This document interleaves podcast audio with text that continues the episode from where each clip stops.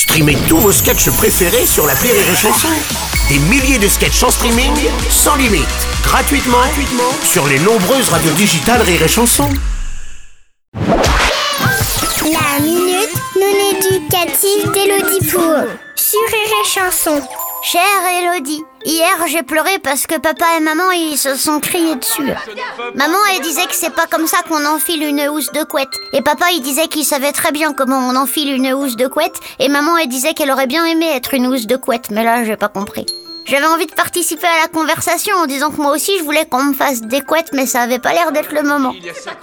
Maman elle a dit que c'est normal de se disputer de temps en temps. Est-ce vrai? Ou bien dois-je commencer à faire ma valise pour aller vivre un coucher l'un, un coucher l'autre comme tous mes copains?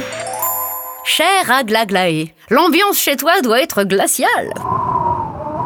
Effectivement, c'est normal pour des parents comme pour tous les êtres humains de se disputer de temps en temps. Toi-même, il doit t'arriver parfois, lorsque tu as raté la sieste, de pleurer.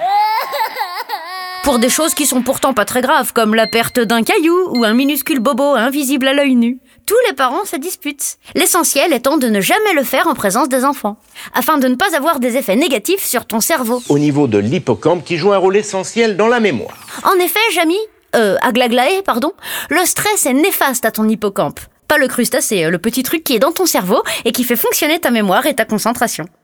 Je ne saurais donc que trop te conseiller de préparer une petite surprise à tes parents qui ont l'air exténués. Ce soir, va prendre ton bain sans traîner, fais tes devoirs de bon cœur, arrive à table après n'avoir été appelé qu'une seule fois. À table les enfants Et ne demande pas de troisième histoire, de huitième bisou ou de dernier câlin. Et nul doute que demain matin, tes parents auront l'air déjà plus reposés. Allez, bonne journée à Glaglaé. Merci à toi Elodie Pour.